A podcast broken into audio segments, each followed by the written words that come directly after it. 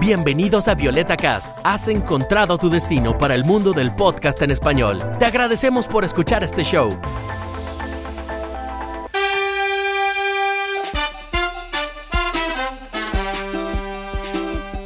Hola a todos, soy Alejandra desde Múnich, Alemania y les doy la bienvenida a Hablamos Alemán.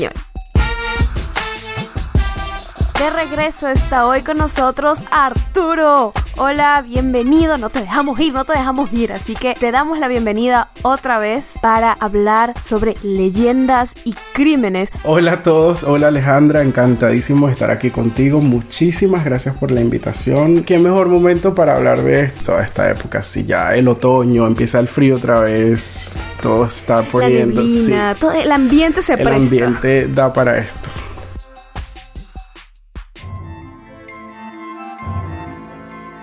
Arturo tiene su propio canal de YouTube donde él habla sobre todos estos misterios, no estos específicos, pero alrededor de este tema, misterios y asesinatos, suspenso y lo consiguen muy fácil en todas las redes, sencillamente en YouTube buscan Arturo Carrión. Súper sencillo. C-A-R-R-I-O-N, por si acaso tienen problemas con la deletrada. ¿Qué otros lugares te podemos conseguir? Aparte de mi canal de YouTube, estoy en Instagram como Arturo Carrions o Arturo Carrión S de Sánchez.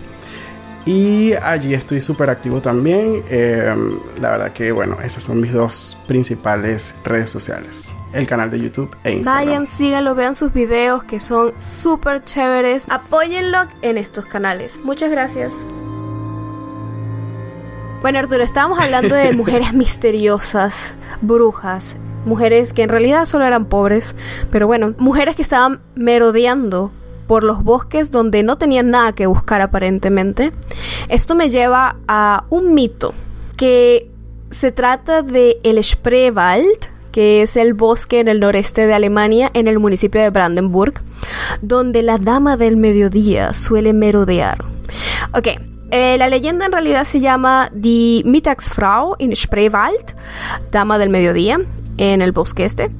Y es bien graciosa la historia, a mí me parece graciosa, pero aparentemente era una historia de terror que le contaban a los niños en las noches. No es sorprendente. El Spreewald es como todos los bosques aquí en Alemania que aún hoy en día se mantienen bastante en su estado natural y dan miedo. Literalmente dan miedo. Y es tal cual hoy como era en esa Sí, no ha cambiado en nada. Quizás pusieron un letrerito diferente. Quizás se cayó un árbol, pero sigue en su estado. Ahora lo podemos conseguir con Google Maps. Esa es la diferencia. Exacto. Tienes GPS, tranquilo. Así que si te aparece la dama del mediodía, sabes por dónde correr.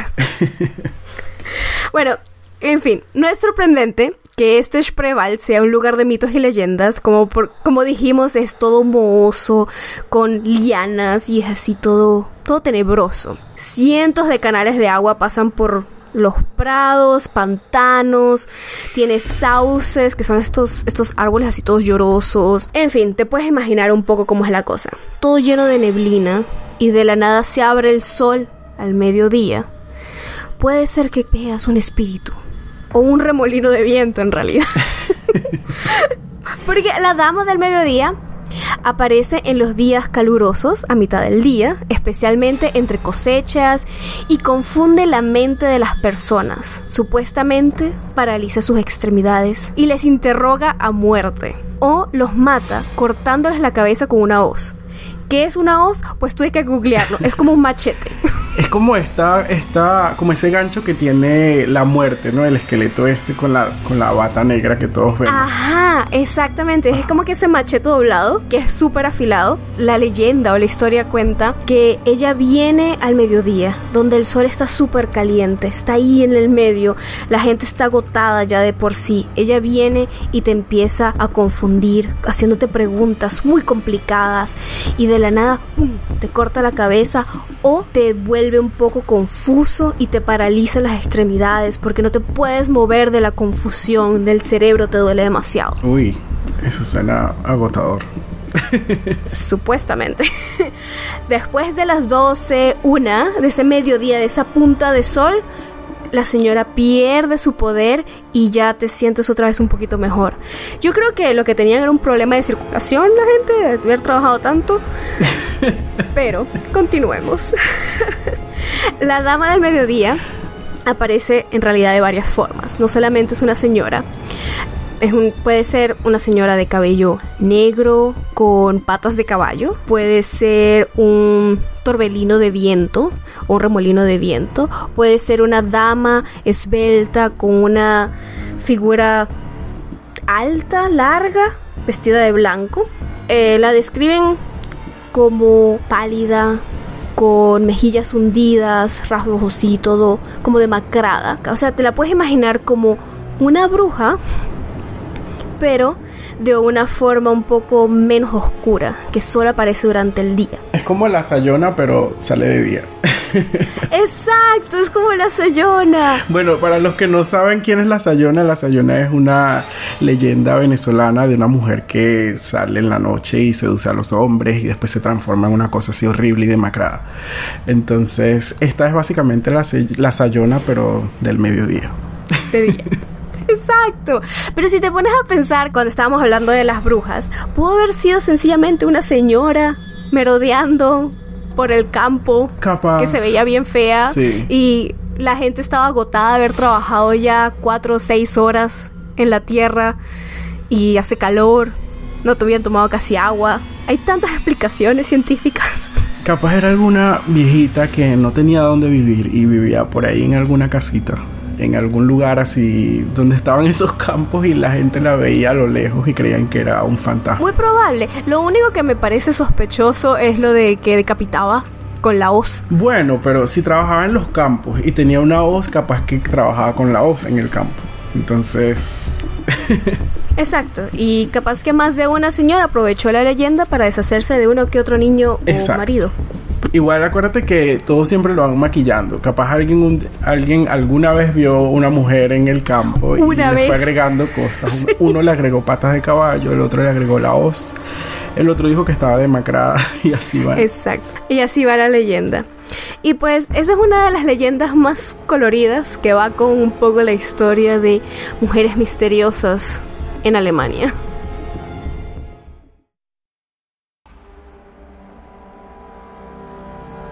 En realidad la Mittagsfrau no es la única mujer que merodea por Alemania y da espantos. Tenemos aquí otra leyenda. Según el folclore alemán, en lo alto de una empinada roca en el río Rin, una vez vivió Lorelai. Se vistió de blanco, llevaba una corona de estrellas en el pelo, tenía una belleza física que hipnotizaba, pero también tenía una voz que era imposible de resistir. Atraía con su canción y con sus voces, según la leyenda, a los marineros. Y ahora, la otra cosa es que si son marineros también son del mar. No, porque tienes... Puta Ok, voy a volver a contar toda la historia. ¡Ah, estúpido río!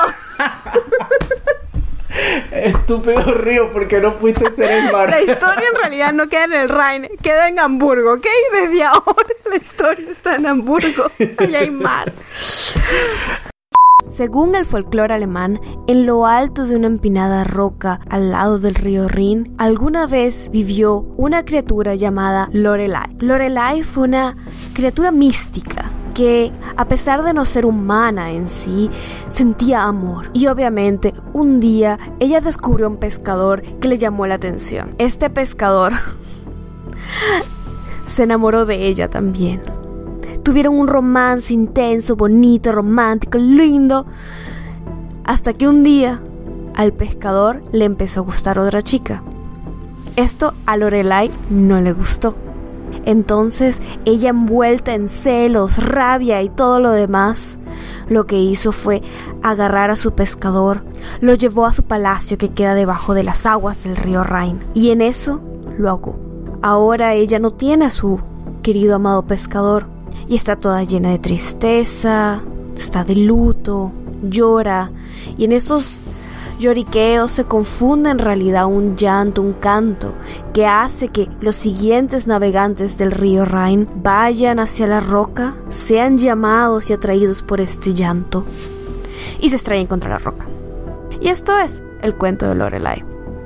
Hoy en día, Lorelai realmente se llama una roca gigantesca, gigantesca. Mide 120 metros. Está a la cuenca del río Rin. Desde junio del 2002 se declaró esta roca patrimonio de la humanidad porque en serio es una cosa geológica bastante impresionante. En el tope de esta roca se encuentra una estatua que se llama Lorelai y por eso la roca también se llama Lorelai. Y esto lo único que hace es como que dar memoria a esta leyenda. Y lo que realmente aquí sucede es que los rápidos por estas curvas son bastante peligrosos y hace que los barcos se estrellen contra la roca gigantesca. En realidad hay varias rocas en esa zona, entonces, pero más que nada contra esa roca específica. Y en ese entonces se decía que era que había un llamado que llevaba, que no podías evitar irte contra ello porque había una magia que te llevaba. En fin, ese es el cuento de Lorelai. Bueno, a mí en realidad me parece una historia muy como típica de la cultura tanto europea como no sé si del mundo, porque siento que en todas partes del mundo hay una sirena, siempre. A mí me parece esto hasta novelero. Sí, muy como muy Romeo y Julieta también un poquito. Sí, como que te mato para que no puedas eh, estar con otra. Sí, como que solamente vamos a estar juntos en la muerte y algo así. Pero eh, creo que es también muy característico de la literatura europea, de, de la media y de todas esas. Sí, de verdad que eso parece. No tengo mucho que decir acerca de ella porque me parece una historia muy novelera, muy dramática y muy extraña. Yo creo que es simplemente una, una forma bonita de decir que ese risco es peligroso y que a lo mejor emite algún sonido que seguramente porque me parece haberlo eh, leído en, justo cuando estaba estudiando alemán, cuando estaba empezando creo que la, esta roca gigante emite una especie de silbido, como de ahí, el viento cuando choca contra el risco hace un ruido muy particular, que parece como una especie de canto o algo así. Tiene una lógica extraordinaria lo que acabas de decir. es más lógico que... bueno, no lo acabo de deducir, lo, solamente acabo de recordar que lo leí una vez. Pero tiene sentido. Sí, sí, sí, tiene todo el sentido. Y eh, seguramente, bueno, se pusieron creativos y le inventaron una. le pusieron un cuerpo a esa voz.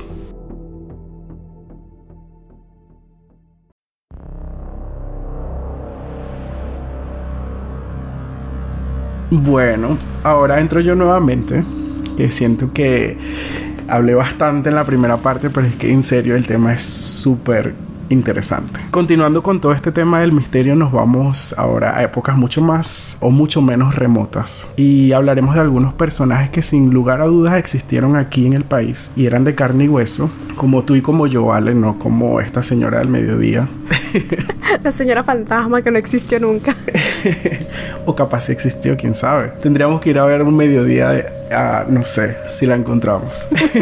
Te diré que me da más miedo cuando sé que es una persona de verdad que existió de carne y hueso, como tú dices, que estas leyendas o brujas, que en realidad eran personas que quizás no eran muy amables. A mí también. Estos asesinos en serie uh, dan más miedo. No, a mí, en serio, todas estas eh, ideas de fantasmas no me causan lo mismo que pensar que hay algún loco por ahí suelto y que te lo puedes encontrar en la noche o algo así. Exacto. Eso me da terror.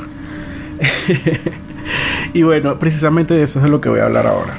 De algunos locos que estuvieron por ahí sueltos y que lamentablemente algunas personas se encontraron con ellos. Estoy hablando de algunos asesinos en serie que aterrorizaron a todos en la región y no precisamente por volar en escobas ni tener un aspecto infrahumano. Seguramente se veían muy normales. y seguramente eran hasta personas muy amables. El primero del que les voy a hablar es Peter Kurten, le decían el vampiro de Düsseldorf y él vivió en la década de 1920. Düsseldorf es una ciudad que queda al norte de Colonia, o sea que aquí cerquita de donde yo vivo, como a media hora. Bueno, este Peter o el vampiro de Düsseldorf es sin duda uno de los peores asesinos en serie en Alemania porque mató por lo menos a nueve personas, la mayoría de ellas en 1928. Él nació en Mülheim el 26 de mayo de 1883. Muy loco porque Mülheim es aquí en Colonia, de hecho. Y fue el tercero de tres hermanos. Él creció aquí en, en una familia modesta y a los ocho años se escapó de su hogar y dirigió sus pasos al mundo de la delincuencia. Y así fue como paró en Düsseldorf. Con el tiempo cometió varios delitos sexuales y pequeñas estafas. A los nueve años realizó sus primeros asesinatos. Con nueve años, imagínate. Ahogó a dos amigos mientras se bañaban en el río Rin, que es uno de los principales ríos de aquí de Alemania y atraviesa toda la ciudad de Colonia y llega hasta Düsseldorf y otras ciudades más. A excepción de estos dos casos aislados, él entraba y salía durante periodos breves de la cárcel. También fue contratado como perrero, donde experimentó el placer y violaba y mataba a perros abandonados. El tipo estaba de verdad muy loco. porque aquí ya empiezan a. Sí, ya empiezan a, a involucrarse otros trastornos más. mucho más locos todavía. Pero bueno. Sí.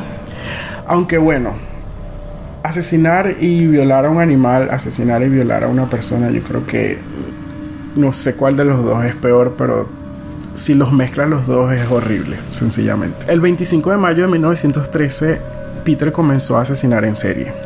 Merodeaba una casa presuntamente vacía para robarla, pero en ella se encontraba Christine Klein, una niña de 13 años que dormía en su habitación. Peter, tras comprobar que no había nadie en la casa, estranguló a la chica para terminar degollándola. Él alcanzó fama mundial por los asesinatos en serie y los asaltos sexuales que llevó a cabo entre febrero y noviembre de 1929 en la ciudad de Düsseldorf, los cuales también hicieron famosa a esta ciudad fuera de Alemania. Creo que ninguna ciudad querría hacerse famosa por eso. Sí, es como que mm, mala fama, no vayas allá porque te matan. Sí, porque hay un loco que le dicen el vampiro.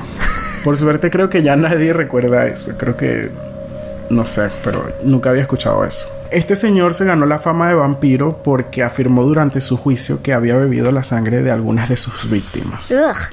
Otra de sus víctimas fue eh, Rosa Olier, no sé cómo se pronuncia, pero ella tenía 8 años, ya van dos niñas, ¿no? La primera, ¿cuántos años tenía? Eh, 13. Esta tenía 8 años y la apuñaló 13 veces con unas tijeras.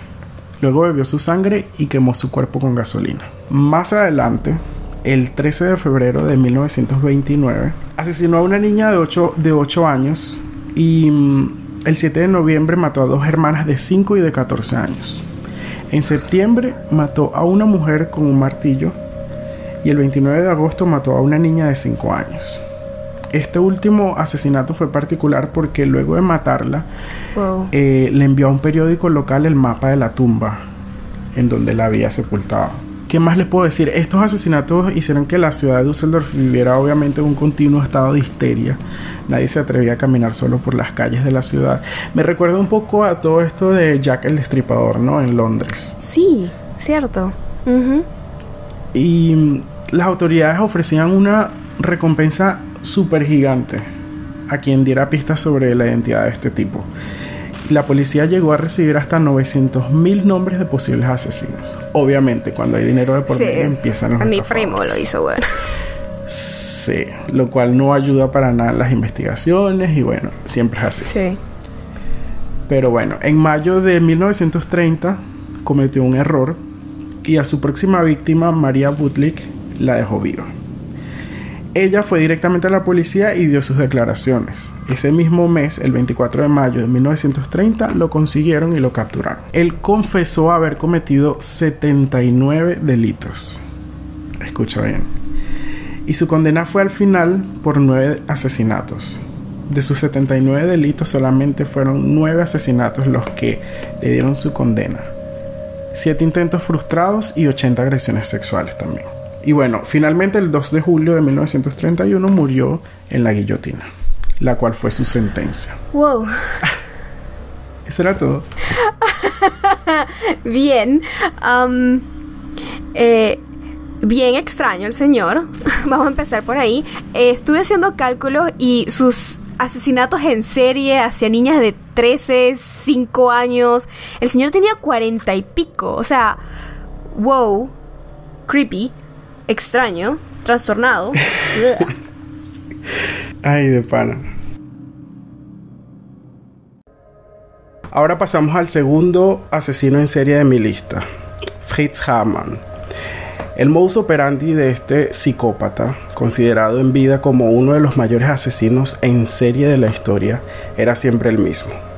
Acudía a la estación de autobuses de Hannover, donde había decenas de chicos esperando trabajo. Allí los engañaba prometiéndoles trabajo y comida.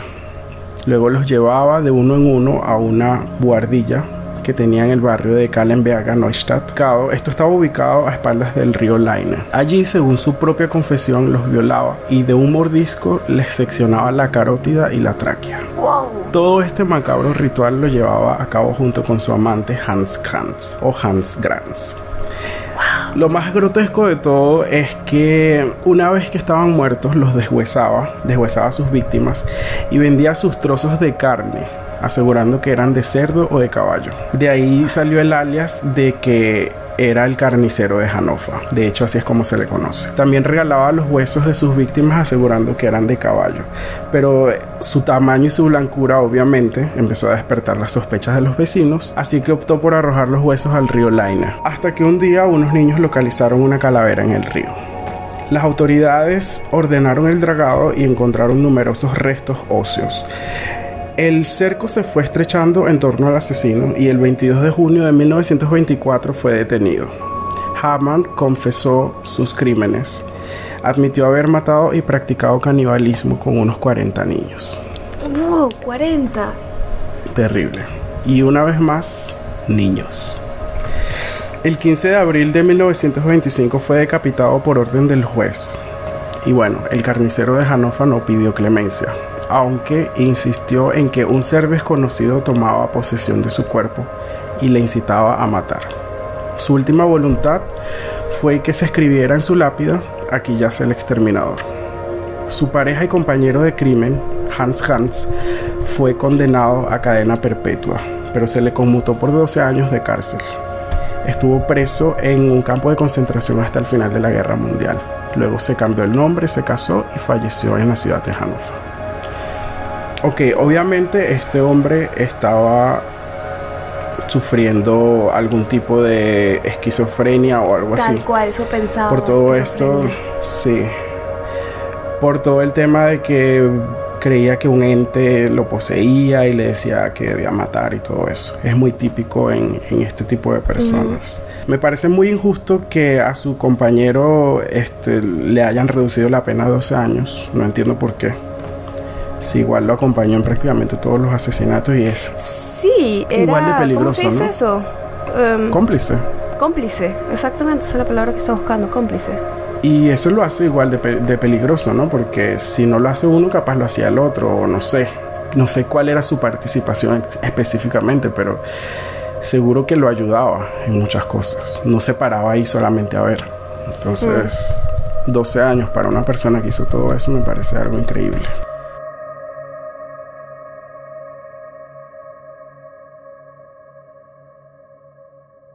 Y bueno, el último que les traigo hoy es uno bastante reciente, muy, muy, muy reciente, que da miedo. Em, se trata de Nils Högel. Este hombre es considerado el mayor asesino en serie de Alemania desde la Segunda Guerra Mundial. Y el 15 de junio de este año fue condenado a su segunda cadena perpetua por la muerte de 85 personas. Nils Högel, de 42 años de edad, se confirmó como el mayor asesino en serie de la Alemania posguerra. Fue encarcelado de por vida el, pasado 6 de junio de este año, aunque ya cumplía una condena por otros dos fallecimientos y durante el último juicio se declaró culpable de 43 de esas muertes. Es el último de una larga lista de profesionales de la salud que han sido encarcelados por quitar la vida de quienes estaban a su cuidado. Él trabajó en las clínicas de Oldenburg y Delmenhorst en el norte de Alemania le inyectaba tóxicos a sus pacientes para provocarles paros cardíacos y luego trataba de reanimarlos sin éxito. Esto me recuerda a una especie de trastorno psicológico que se llama como, no me acuerdo específicamente, pero es algo así como el síndrome de, del héroe o algo así, que son, son personas que Mm. quieren eh, como poner en peligro a alguien para luego rescatarlo. Creo Sí. que él tenía algo de esto. Fue descubierto por primera vez por un compañero del hospital y siempre hacía lo mismo. A todos los, los envenenaba, los intoxicaba y después intentaba reanimarlos, pero se le murieron prácticamente todos. Sus víctimas tenían entre, una, entre 34 y 96 años y las elegía de forma arbitraria. Se cree que la cifra real de asesinados podría alcanzar los 300. Esto, eh, lo más loco de todo es que leí por ahí también que supuestamente los mataba porque estaba aburrido. Solamente como que por distracción. Este caso estuvo bastante sonado recientemente. Me acuerdo que lo vi en las noticias, lo vi en el periódico. Estuvo súper, súper increíble porque imagínate, aquí en Alemania la población eh, vieja es bastante grande. Me imagino que en, en estas zonas tipo el norte de Alemania, el sur de Alemania, que son zonas en las que la- las personas jóvenes como que no viven tanto, como que no las buscan tanto, se necesitan muchos enfermeros y personal médico. Entonces imagínate cómo habrá sido el terror de todas esas, la- las personas que viven en esas ciudades al saber que hay un enfermero por ahí matando viejitos. Es horrible, Increíble, de ¿no? verdad que me parece espantoso, porque la familia también, ellos están pagando por un servicio donde ellos creen que Exacto. mi abuelo, mi papá, mi tía, mi, eh, mi tatarabuela, lo que sea que sea ese familiar, está siendo cuidado en- a buena fe que están tratando de darle los medicamentos, de que están haciendo sus últimos momentos cómodos y viene un loco y lo que hace es abusar de su poder y de la inocencia de la gente. Es totalmente, eh, no sé, es muy impactante y no me puedo imaginar cómo se debe haber sentido. Para empezar, todos los que trabajan en esos dos hospitales y la gente a su alrededor que tal vez trabajó con él, imagínate que lo consiguió un compañero Qué de trabajo. No sé, a mí me causa eh, un poquito de, de- como de impacto porque es tan reciente, uno está acostumbrado siempre a leer estas cosas que pasaron en 1800, 1900, no sé cuánto, y de repente que te digan que ahorita en el mes de junio lo acaban de condenar a su segunda cadena perpetua, exacto. En el 2019 pasó Es muy esto. loco. Pero bueno, esas son las tres historias que les traigo hoy. Obviamente hay muchísimas más, pero el tiempo nos queda un poco cortos. Nos Sí. queda un poco corto. Nos queda bastante corto. Gracias Arturo, en serio. Muchísimas gracias por aceptar nuestra invitación para venir. Estas historias son lo máximo. Si no hubiésemos quedado en este tema, creo que nunca me hubiese sentado a investigar estas leyendas y estos mitos. y hoy en la noche voy a cerrar todas las Roland y los Chalucines de mi casa porque tengo miedo que me salga un loco con un cuchillo. En serio, Sí, sí. Yo no duermo hoy. No, no, no. Yo a veces después de leer tantas cosas también me pongo un poquito paranoico. Especialmente cuando son así como te dije, cosas que pasaron de verdad y que pueden pasar. Exacto. Y mucho más cuando son personas que tú ves día a día, ¿no? Que son personas que parecen ser normales. Yo a veces me pregunto, y en serio parece un poquito eh, raro, ¿no? Loco pensar así, pero ¿con cuántas personas uno no se cruzará en en el día a día o en el transcurso ¿no? de, de- de su vida, con cuántas personas no se habrá cruzado uno en la calle que uno no tiene ni la más remota idea de que están desequilibrados mentalmente y que son potencialmente peligrosos. Es lo más, es lo más aterrante de toda esta historia. Es, es muy extraño, es como que es tu panadero o algo así, ¿me entiendes? Y no es, por- y no es pensar de forma paranoica que, que esa persona va a llegar a ti o algo así, sino que simplemente eh, yo digo eh, cruzárselo de repente en la calle, en el metro, que no sé, está en el mismo centro comercial que tú, está... Son cosas muy locas, en serio. No solo en Alemania, pero en muchas partes del mundo. También está eso- esta eso historia del señor que tenía a cuatro hijas en el sótano o sobrinas, una cosa así. Y eso los podemos comentar en otro episodio donde volvamos a invitar a Arturo. Ya nos trae otros casos O mejor no. extraños. Yo creo que mejor no. Uy, no, sí. Ah, muchas gracias por haber en serio tomado el tiempo, de haber hecho la investigación, preparar, eh, sentarte, tomarte el tiempo. De verdad, muchísimas gracias por estar con nosotros. Gracias a ti, gracias a ti por la invitación, obviamente. Me encantó haberlo hecho. Cuando quieras, lo repetimos, lo hacemos mucho más espeluznante o mucho menos, no sé. Que lo diga la audiencia, no sé. Ya nos trae otros casos extraños. No, bueno, pero qué mejor momento para hablar de esto que Halloween y toda esta época. Si ya el otoño empieza el frío otra vez, todo está poniendo. La todo el ambiente se presta. El ambiente da para esto, totalmente. Soy Alejandra desde Múnich. Tschüss.